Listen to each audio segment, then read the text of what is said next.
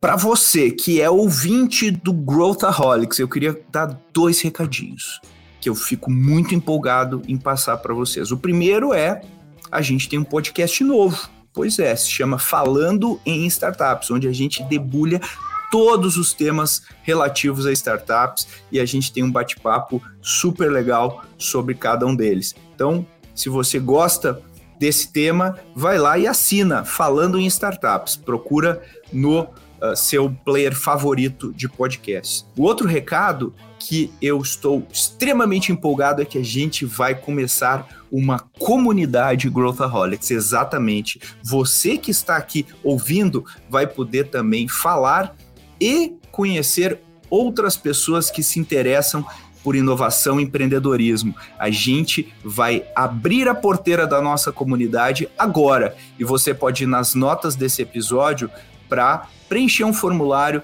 demonstrando o seu interesse em fazer parte dessa comunidade. Vai lá e a gente vai conversar diretamente sobre esses temas e muito mais. Agora, de volta para o episódio. This is Growthaholics.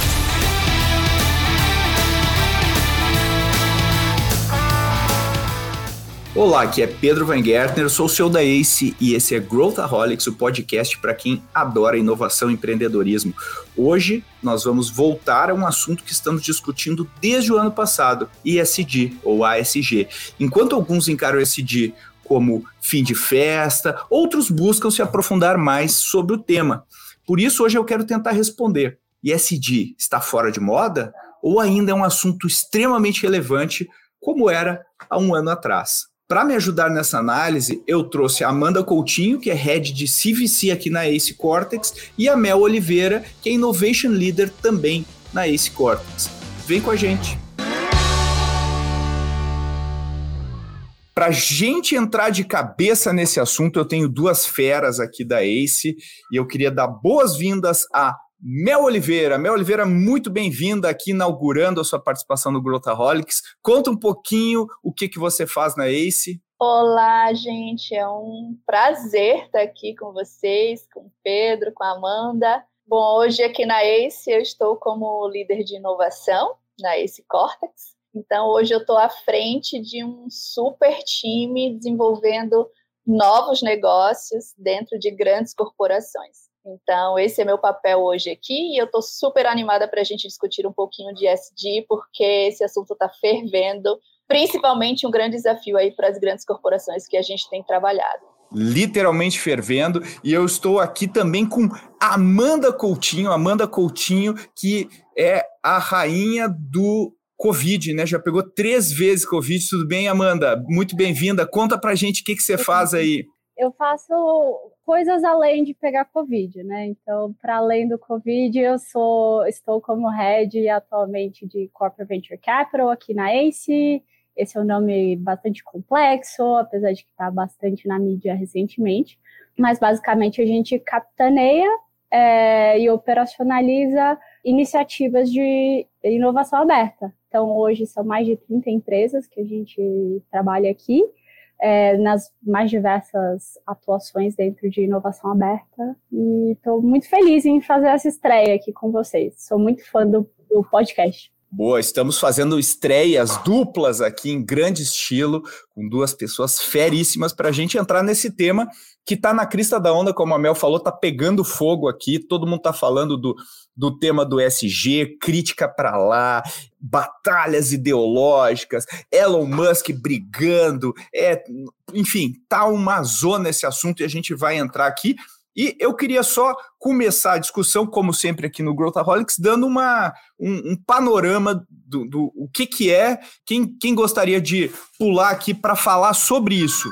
Bem, é, ESG a gente usa com, com bastante frequência esse termo, mas é sempre importante falar, né, que é uma abreviação do inglês de Environmental, Social and Governance, é, mas não é um conceito novo, é um conceito que está sendo travado ali desde os anos 80, tem uma vertente uh, desde que se, se discutia se o, o shareholder era o principal stakeholder, né? Ou se a, a, gente deveria incluir outros, outros stakeholders nessa discussão e, e, e, privilegiar os demais stakeholders. Desde os anos 80 existe essa discussão, mas ESG é, vem tendo esse nome, né? Sendo mais promulgado recentemente. E, e, Mel, qual que é o. Por que está tendo polêmica, né? Por que, que poxa, vamos, vamos fazer o bem, vamos olhar para além dos, do, né, do shareholder, do acionista. Por que, que a gente está tendo essa confusão aqui hoje? É, a gente tem hoje uma, uma, um momento de polêmica no ISD, porque é histórico, né? Isso começou lá atrás, as empresas já faziam toda essa movimentação de olhar para o social, para o ambiental, mas isso não tinha nome com o tempo, a nossa população, o consumidor, começou a cobrar diferente das empresas, começou a cobrar é, que elas olhassem mais para ações ambientais e sociais e de governança de uma forma geral. E para se regulamentar isso, como a Amanda falou, foi se criado um termo, né, o ISD, só que hoje a discussão ela é extremamente rasa. Por isso que a gente hoje vive num momento polêmico, porque as empresas, muitas empresas, tem achado que é, cuidar do desmatamento ou, ou, fazer compensação de carbono é, ou ter mais diversidade na empresa, ela é a solução e ela já está fazendo ISD. E não é assim, não é assim que funciona. Né? O processo e a relação com o ISD, ela vai além disso. E o ISD, ele precisa começar primeiro da governança. É um tripé. Se a gente não tiver primeiro a governança, não tiver a mudança no mindset dos líderes, a gente não consegue fazer o E e não consegue fazer o S.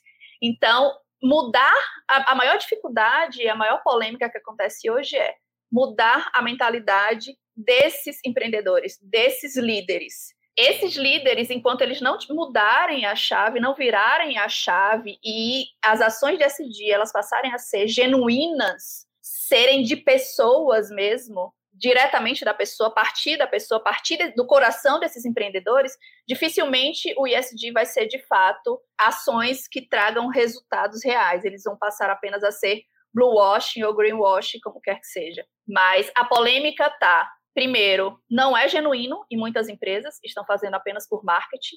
É, são discussões rasas e não existe a priori regulamentações, como tudo na vida, né, da gente, né?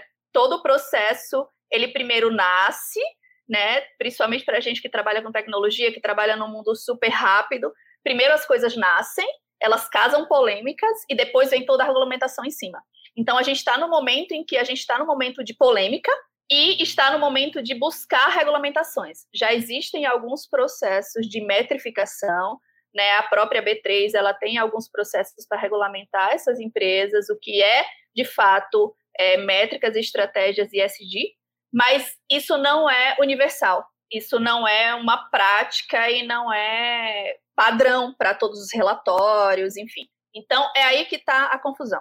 Discussão rasa, líderes sem mudança de mindset e falta de regulamentação. Perfeito.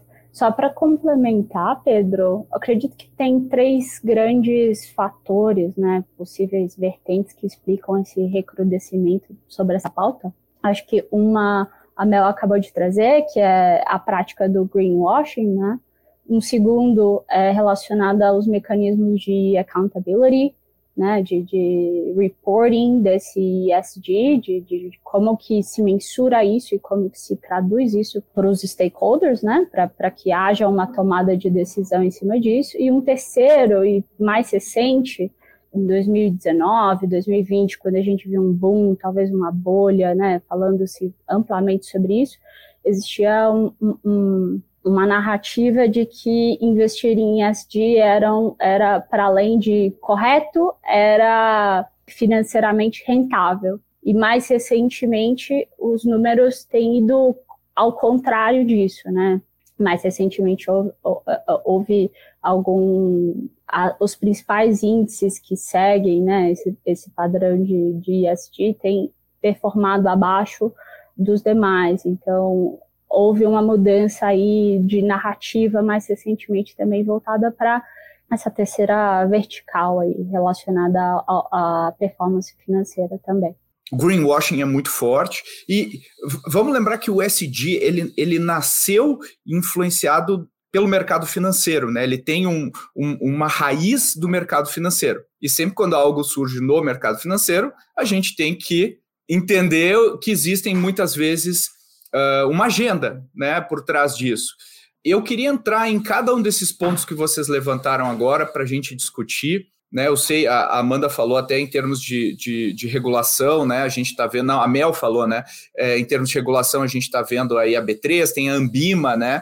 Tentando dizer, é, eu não posso simplesmente sair falando que eu tenho um fundo de ISD, né? Porque senão qualquer um faz um investimento e fala que tem um, um fundo ISD. Mas pegando na origem, eu acho que tem uma primeira, uma prime, um primeiro ponto que, que é um ponto que a gente recentemente delimitou o que, que significa SD para ACE. E eu tive que mergulhar a fundo nesse tema para entender e tal. E eu tenho muita, eu tive muita dificuldade para entender, porque não tem assim, ó, é isso, ó, é isso e esse é o padrão, e essas são as métricas que a gente vai se guiar. Isso aqui é, é, é recebido no mundo inteiro. E, e eu acho que quando o conceito fica meio dúbio, e eu acho que esse, desse mal sofrem conceitos como uh, indústria 4.0, é, transformação digital, quer dizer, são conceitos que uma pessoa entende de um jeito, a outra pessoa entende de outro, e isso pode causar uma grande confusão. E eu acho quando existe uma falta de clareza no que no que é o conceito de fato, ou, ou pelo menos um consenso, né? Se a gente, tipo metaverso, né? Que é uma coisa extremamente ampla, fica muito difícil eu dizer que eu me encaixo e que a gente consegue uh, chegar num acordo sobre o que, que é isso e, e mundialmente, porque isso não adianta ser uma coisa brasileira. Não sei, como é que vocês leem isso? Como é que você vê isso, Amanda?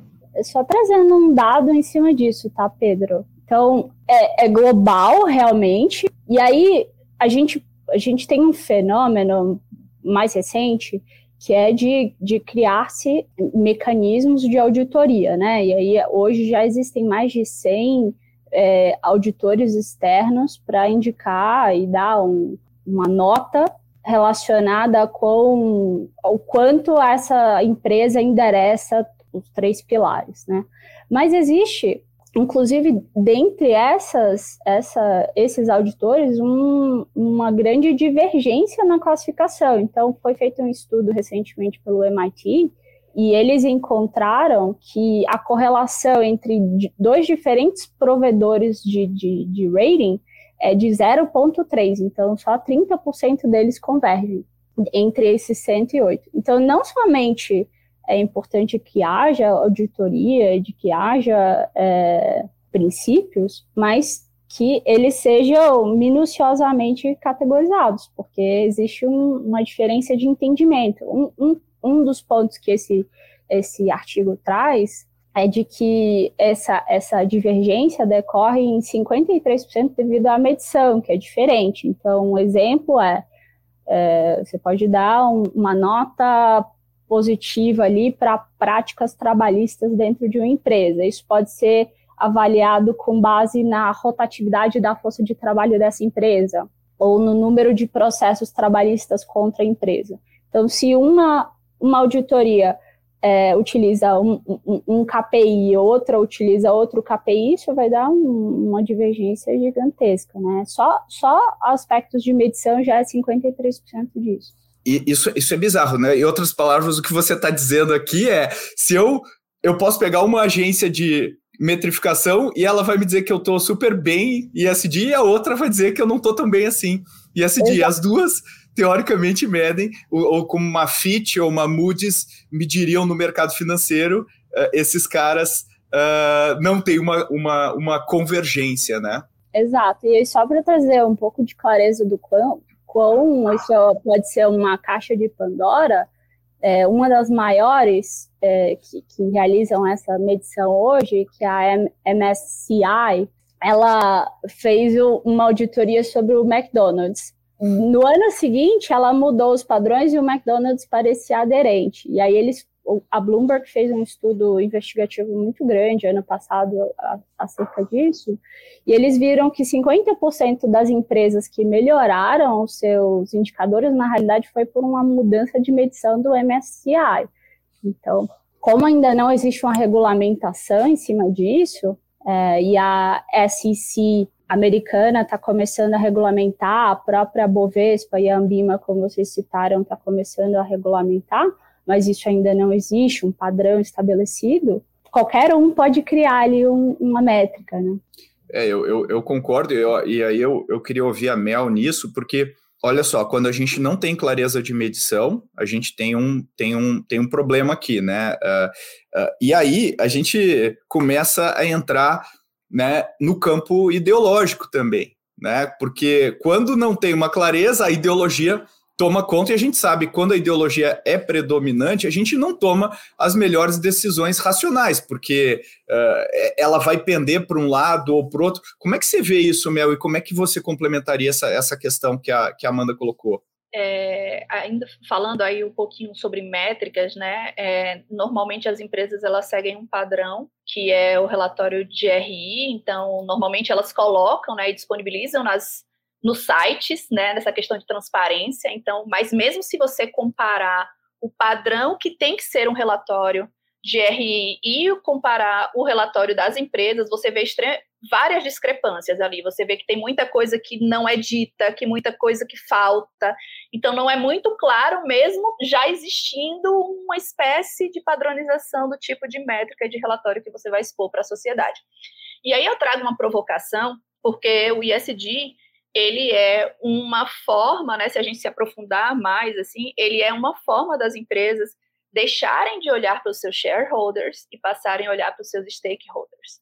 Quando uma B3 ou o mercado financeiro ele tenta regulamentar isso, a minha pergunta, a gente volta a olhar para os nossos shareholders ou a gente continua olhando para os nossos stakeholders? Porque agora quem volta a regulamentar é a B3, é, são, é mercado financeiro. E aí? Aí a gente. Essa questão de ideologia fica onde? Né? Tá, então agora eu vou fazer ISD, não é mais para os stakeholders. Porque eu preciso agradar os meus shareholders, né? A minha, a minha a valorização da minha empresa está baseada nisso na B3. Então a gente tem um pouco de discrepância nesse processo, né? É meio hipocrisia, por isso que, que eu bato na tecla que tem que ser genuíno. Não dá para fazer por fazer. Se a gente fizer apenas porque para nossa empresa crescer de valor, a gente vai continuar olhando para os shareholders. Se a gente mudar e fizer ações e olhar para os nossos stakeholders, clientes, comunidade, população de uma forma geral, aí sim a gente está fazendo o ISD da forma que ele tem que ser feito, independente de crescimento e valorização das nossas ações na empresa ou não. E, e se a gente olhar o, o essa confusão aí do Elon Musk, né? Enfim, Elon Musk, não, não precisa nem comentar o, o, quanto ele às vezes é malucão. Mas o ponto é que é, é, é, o, existe uma, um, um, um, viés contra né, do, do governo a, atual lá, o, Elon Musk, e, e, e, ele é combativo, ele, ele e aí, assim, a Tesla teve um downgrade lá no ranking, né? E ele fala, pô, mas eu faço carro elétrico, eu estou puxando toda a indústria de automotiva para fazer carro elétrico, e a Exxon, que faz petróleo e, e é, tá, tá, lá, é um exemplo de SD. Como que, que ele fala bullshit, né? Ele falou que é bullshit. Então, como que a gente entende isso? Como é que a gente pode ler isso? O, o, o, os, os, civis aqui, os cidadãos comuns, como que leem isso, né? E, e, e, o que a gente vê também são as empresas ao mesmo tempo usando muito o ESG no marketing, né? E se, se a gente olhar um, um TV aberta e ficar vendo os comerciais, se a gente tirar a empresa e o produto, a gente basicamente não consegue diferenciar uma empresa da outra. Uma empresa de telecom, de um banco, de um. Como é que, você, como é que vocês veem isso? Né? E eu estou pensando no, no bem maior aqui, né? Assim, como que a gente consegue fazer a agenda se mover e não só aparecer, mas ser? Né? Como, como que você vê isso, Amanda? Perfeito, Pedro. Eu acho que, só comentando um, é, o, caso do Elon Musk, eu acho que é indicativo do peso que a gente dá para um dos pilares em detrimento dos, dos demais, né? Então, o caso da Tesla é um, uma empresa que, obviamente, tem uma agenda ecológica. Temos que olhar também para os trade-offs disso, né? É, é, acho que o, o, o Fábio colocou muito bem que às vezes a gente investe, olha para uma empresa como a localiza num, num, num podcast passado, né? A gente olha para uma empresa como a localiza e olha e vê, é, poxa, é uma indústria que não necessariamente é eco-friendly, né? Mas vai além disso, eu acho que esse é um, um ponto. E para além, existe um foco que deve ser, que também tem que ser considerado, que é no, nos pilares de S e D, né? Então não é só uh, ser eco-friendly que te garante ali uma boa colocação no, num ranking como esse. E um, um ponto que eu queria trazer é, com relação à sua indagação de como que sai do, do senso comum é que a gente eu sou economista, né? Então eu, eu, penso sempre no que, que o sujeito ele responde a incentivos, né? Então como que a gente faz para o sujeito que é o C-level, que era a provocação da Mel, sair ali do, do curto prazo, que são os incentivos que ele geralmente tem, e olhar para uma expectativa mais de longo prazo, né?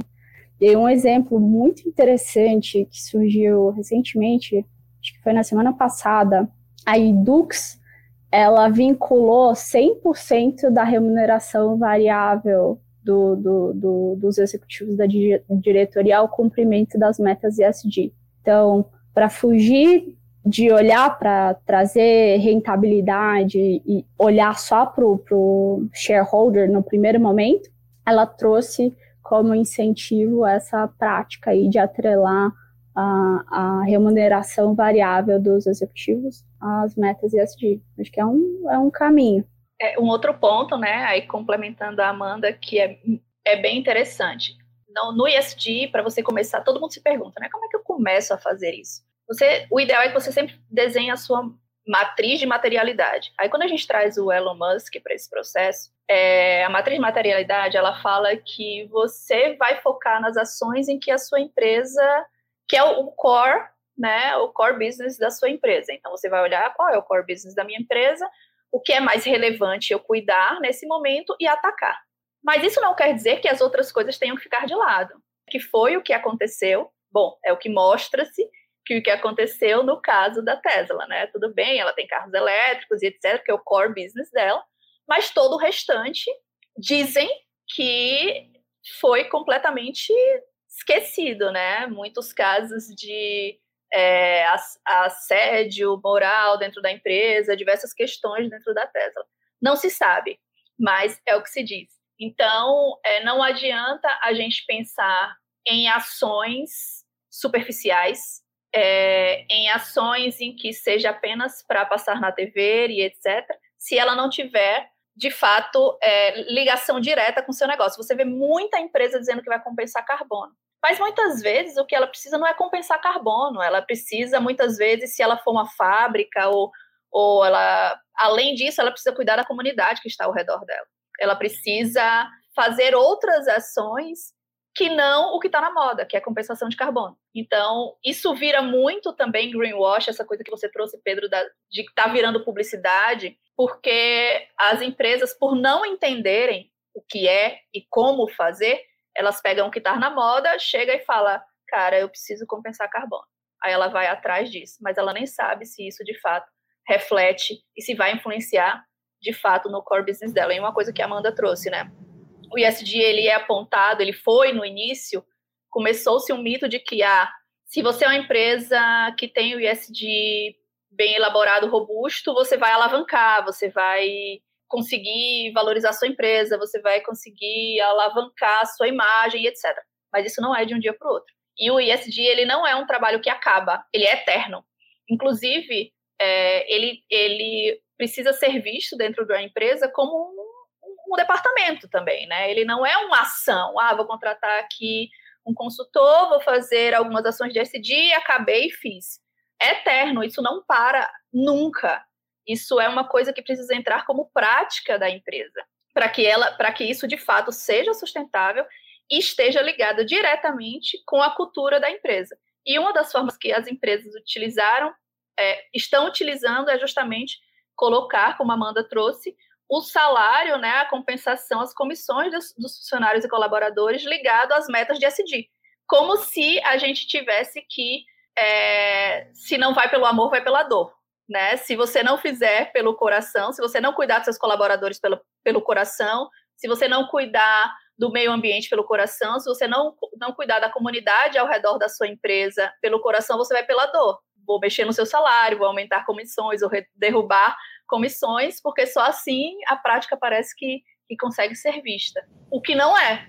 Então, assim, eu acho que o SD ele é muito tratado como business, mas eu sempre defendo um ponto, sempre, que não é isso. O ISD não é business. Ele é, é, é como se a gente tivesse tentando escalar ações ecoambientais e sociais que é de responsabilidade do governo e a gente, como empresa privada, está tentando cobrir.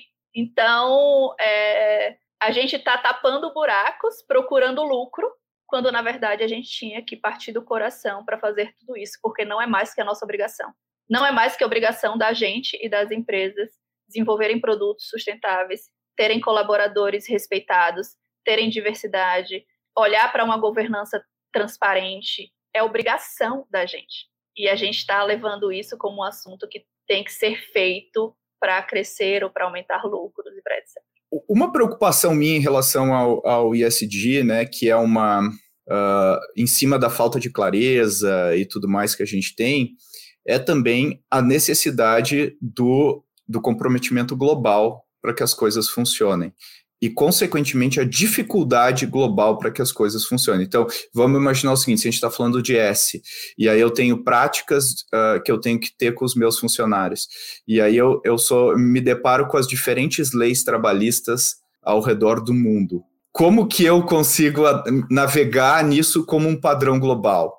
Uh, a geopolítica impacta. Então, quando a Europa decide cortar o suprimento de gás da Rússia, ela começa a queimar eh, carvão. Né? Uh, a China está vivendo uma guerra uh, fria 2.0 com os Estados Unidos, e a China, enfim, tem a sua própria agenda e queima carvão, e, né, enfim, o, o S não necessariamente é respeitado uh, do mesmo jeito. Então, existe um, um grande desafio global para a gente implantar o ESG. Então, esse, esse é o ponto um que eu coloco aqui. E o outro, que, que acho que, que, é o, que é o ponto da Amanda aqui, né, uh, corroborando o que ela está falando, que é o ambiente sempre ganha do indivíduo.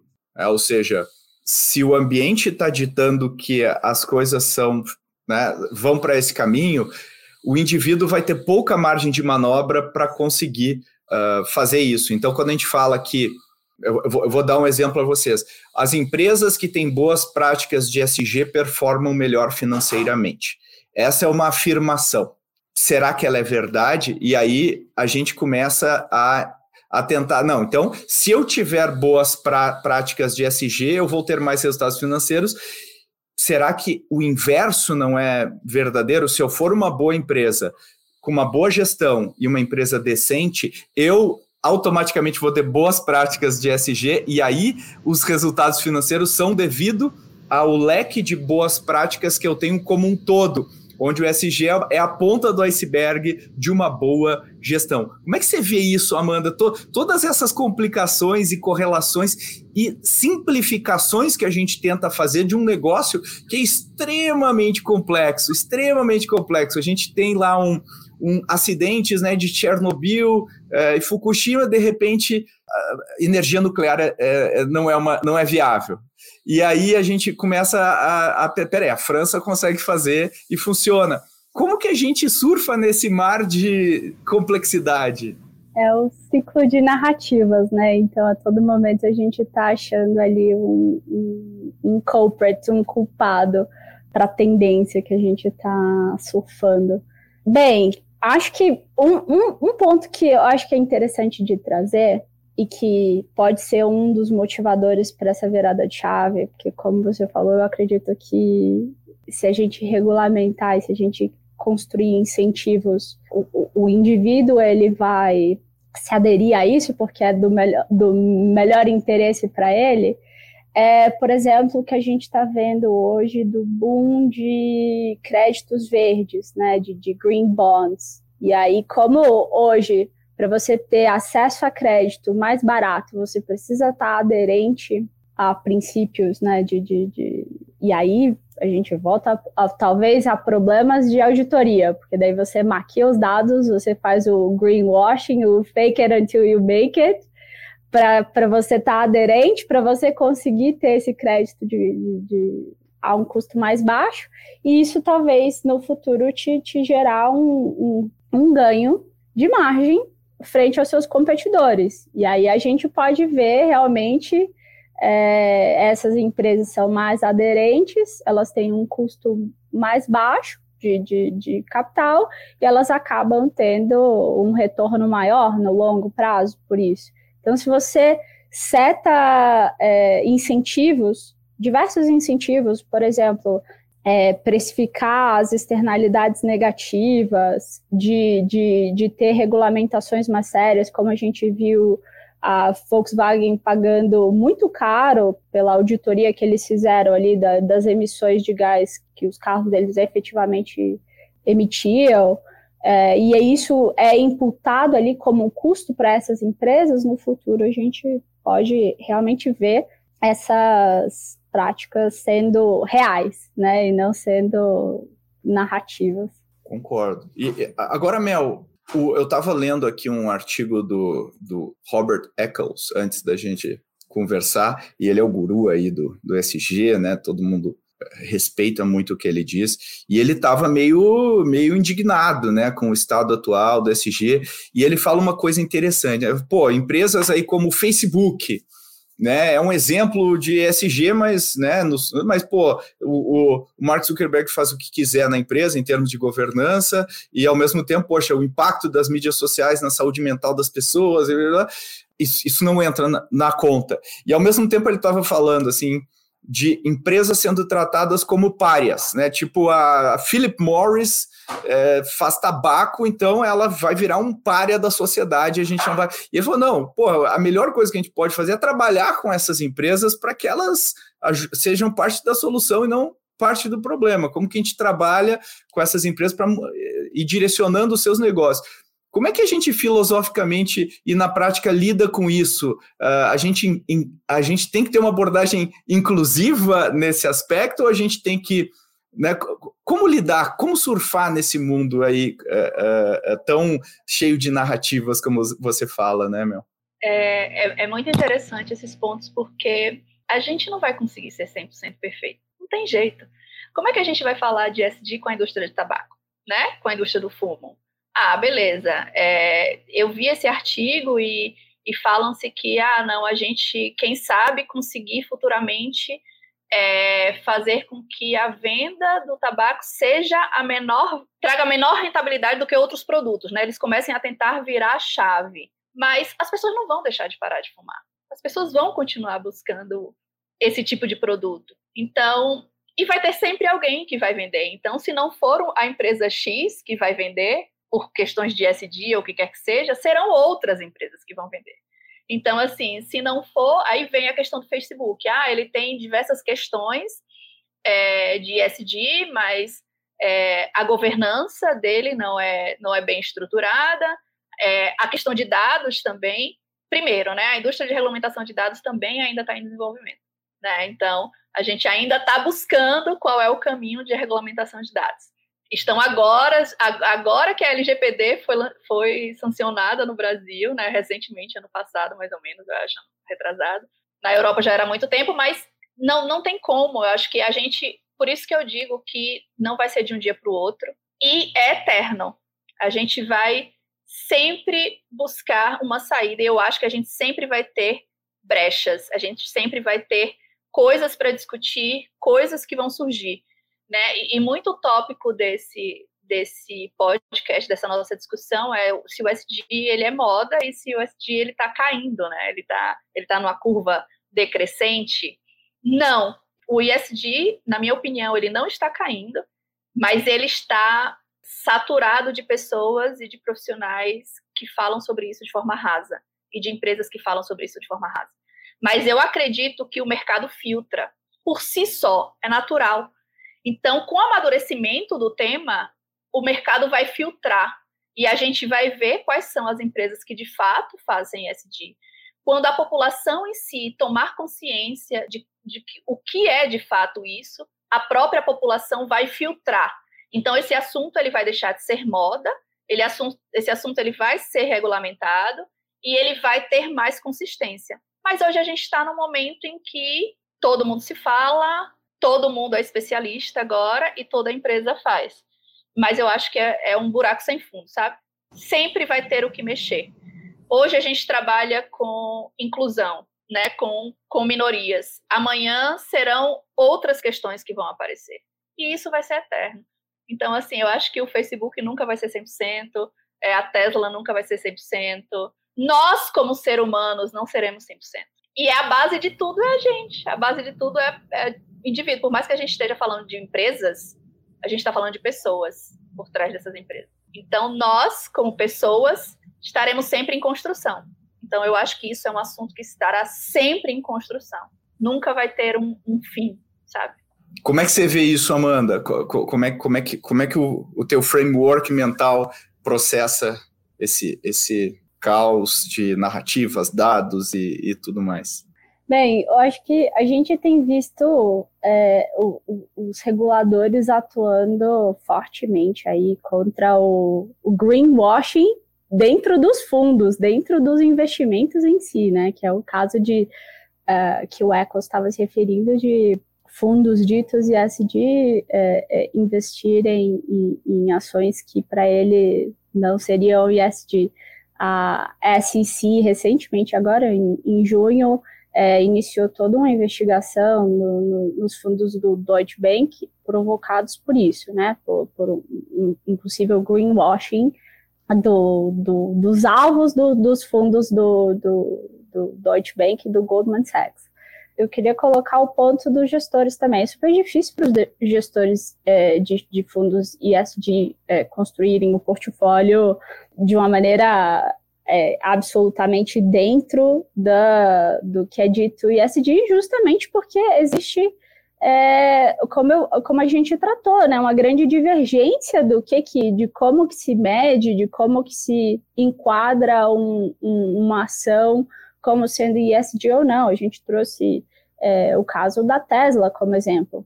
Há, há quem diga que é aderente, Há quem diga que não, a meta também vai causar essa controvérsia. Isso não é necessariamente um, uma dificuldade ali apenas do investidor que está procurando qual é o fundo mais aderente, é uma dificuldade também para o gestor, ele, ele ficar à mercê aí dessas, é, dessas auditorias, né, desses pareceres, que diferem muito uns dos outros. Então, é, eu acho que um começo é olhar para esses padrões e, e eu vejo eu sou otimista, tá, Pedro? Eu vejo que a gente está caminhando para padrões muito mais robustos e essas discussões elas trazem essa, é, é, esses avanços. Então, por exemplo, agora mais recentemente o CFA é, divulgou quais que são os padrões para os analistas, e aí os analistas que fazem, que, que são grande parte dos analistas de qualquer grande empresa, eles precisam olhar também para critérios muito específicos que o CFA está ditando ali quando,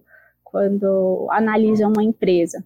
Isso vai se reverter aos ratings né, de compra e venda da, das empresas, e para além disso, a gente vai trazer ali alguns parâmetros de robustez. A Ambima tem feito é, regulamentações em cima disso, a B3, internacionalmente a gente tem tido avanços nesse sentido.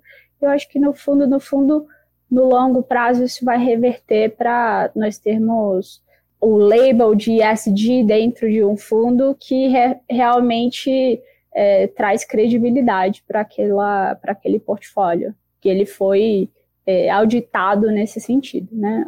Hoje a gente não tem alguns critérios, mas a gente caminha para ter isso brevemente, então isso me faz ser uma pessoa otimista nesse sentido. É, eu, eu, concordo contigo. Eu, eu, eu, sou sempre otimista, né? não tem como empreender sem, sendo pessimista, né? Impossível, não tem empreendedor pessimista. São duas coisas que não que não que não estão juntas. E, e eu concordo contigo também que a gente está tendo é, todo esse movimento ele causa discussões muito positivas, independente da, da falta de objetividade de algumas mensurações. O fato da gente genuinamente estar buscando isso, eu acho que é muito positivo.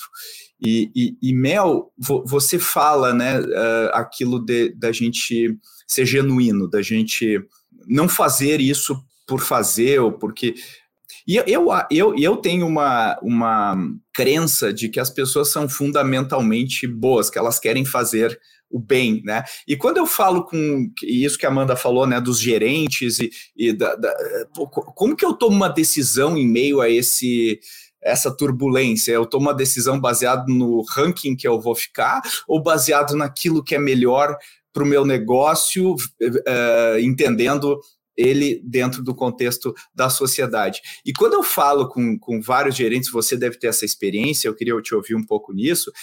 Se eu for uh, dizer uma emoção predominante, eu acho que é mais medo né? De ah, vão ver o que eu estou fazendo, vão me pegar, vão, vão, me, vão me cancelar, sei lá.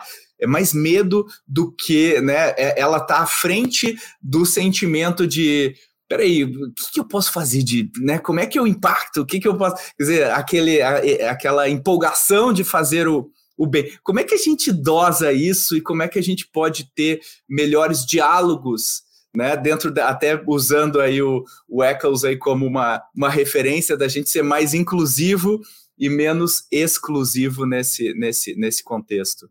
Pedro, é, isso é cultural né? A gente vem de uma economia, né, de um processo cultural de que é para a gente ganhar dinheiro, a gente precisa se sobrepor ao outro. Então, a gente, para ganhar dinheiro, precisa apertar um fornecedor, a gente, para ganhar dinheiro, a gente precisa muitas vezes dar um jeitinho no produto, a gente precisa muitas vezes cobrar um valor mais caro para um turista, né? Então, isso é cultural, a gente colocar o lucro na frente mas eu sempre bato na tecla e tem literatura, muita literatura que fala sobre isso, que é o capitalismo consciente. Como eu uno o coração e o cifrão.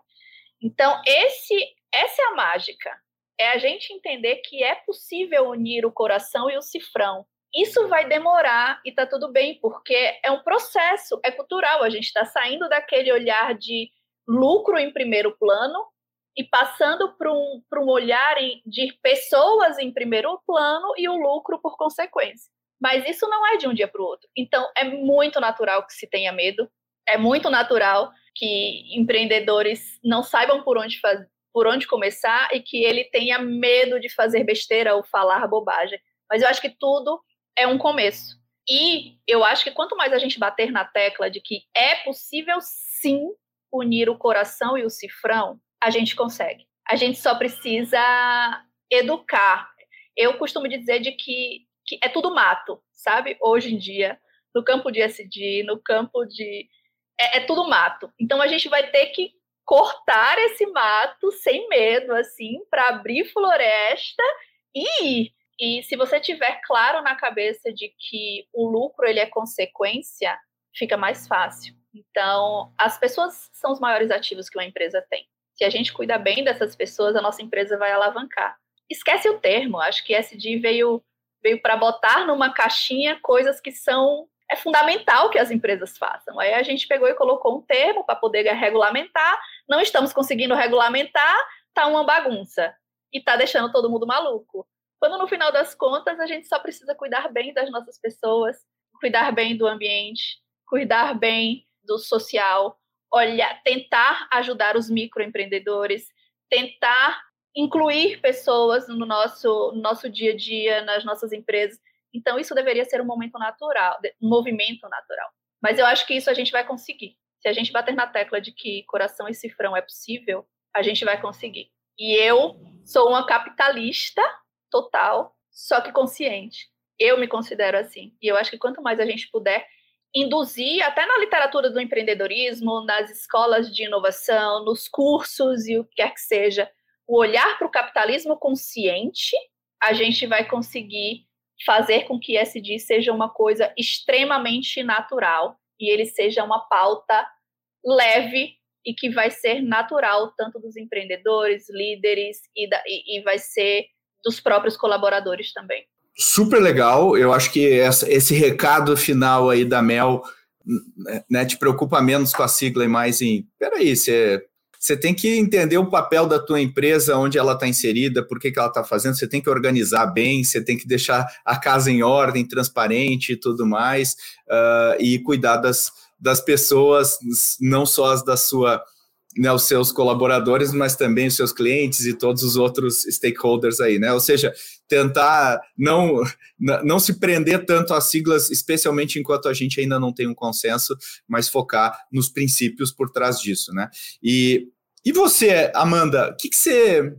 Vamos fazer o fechamento, já está arrumando aqui por fim. Faz o teu fechamento aí, o que, que você acredita é, baseado nisso que a Mel que a gente discutiu, e o que, que você acha que vai acontecer no futuro, né? Acho que como é que a gente, você já falou que a gente deve estar indo para um caminho positivo. Como é que você, como é que você vê isso? Pedro, eu sou uma, eu sou uma pessoa que foi muito impactada. Eu lembro especificamente do momento em que eu li aquela carta do Larry Fink da BlackRock. Eu estava no mercado, né? Cartas do Larry Fink são tem um peso muito forte. Eu lembro quando eu li aquela carta e eu percebi realmente que, que toda decisão de investimento tem impacto. Então, sempre que a gente aloca recurso ali numa empresa, a gente precisa pensar em tudo que está por trás disso, né? Porque recursos são escassos. Decisão de investir numa empresa quer dizer não investir na outra. E, e isso reflete nossos valores como sociedade, né? Então, eu sou uma pessoa muito aderente a isso. E hoje, mais recentemente, é, curiosamente, eu estava num, numa reunião de conselho ali com com um dos nossos clientes, né? E eles mencionaram que, que a BlackRock era um dos grandes acionistas, né? Tinha mais de 40% do, do corpo, e que é, aquela decisão que a gente estava tomando ali de investir ou não numa startup ESG ia ter peso depois para quando eles decidirem é, que há dois anos o, o, o orçamento porque a BlackRock tinha colocado já um, um, um caveat que só aprovaria o orçamento se reduzissem as emissões em X%. E aí você vê isso já na prática, né? Aquela carta que eu li lá em 2019 sendo implementada, isso não é mais uma falácia, é ser realmente é, ativista, né? Um ativismo como shareholder. E isso é, de certa forma, é colocar o shareholder como primazia, né? E ao mesmo tempo é colocar os stakeholders como, como foco. E aí, só fazendo o paralelo com o que a Mel disse, o próprio Freeman, que é um dos maiores expoentes, né, um, um do, do, das pessoas que conceituou essa ideia de, de, de, de, do capitalismo dos stakeholders, ele dizia que o, o Milton Friedman, se tivesse vivo seria um expoente também do stakeholder capitalism. Então, eu sou uma aderente, eu vejo e ver isso na prática hoje dentro das empresas, as empresas realmente saindo do, do, do blá blá blá e indo para a prática, isso me motiva bastante. E eu, eu, é uma das coisas mais legais do meu trabalho, na verdade. Muito legal, Amanda. Eu concordo contigo. Eu, eu sou também, eu sou super fã do Friedman e eu acho, né? E ele era um cara muito baseado em evidências, né? Ele, ele não era um cara que elaborava teorias aí da cachola, né? Ele, ele olhava o que os dados diziam e ele mudava de opinião. A gente tem, e eu acho que ele, ele estaria falando algo nessa linha, assim, hoje em dia.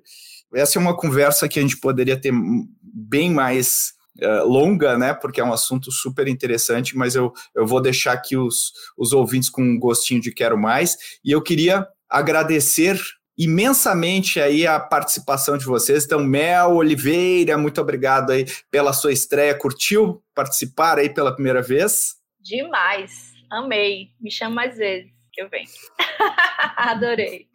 Boa! E muito obrigado, Amanda Coutinho, mesmo assim, terminando na, na, pontinha da sua, da sua convalescência aí, está aqui com a gente, né, participando. Muito obrigado. Eu espero que você também tenha curtido a sua estreia aqui. Eu adorei, faço das palavras da Mel a minha, me chamem outras vezes. Eu sou muito fã do programa.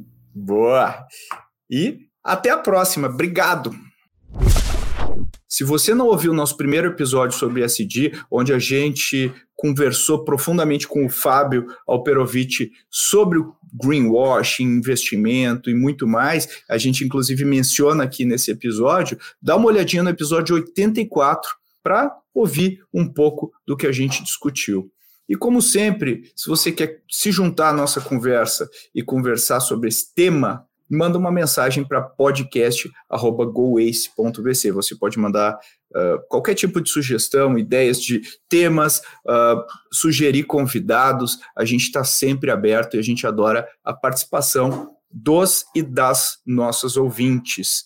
E peço sempre para você divulgar o Growthaholics às vezes uma ação de 30 segundos sua de compartilhar no LinkedIn, no Instagram, qualquer rede que você goste, referenciando esse episódio, pode ajudar a mais pessoas conhecerem o podcast e também se beneficiar do conteúdo que a gente está criando e que a gente faz com todo amor, especialmente para você toda semana. Muito obrigado e até o próximo episódio.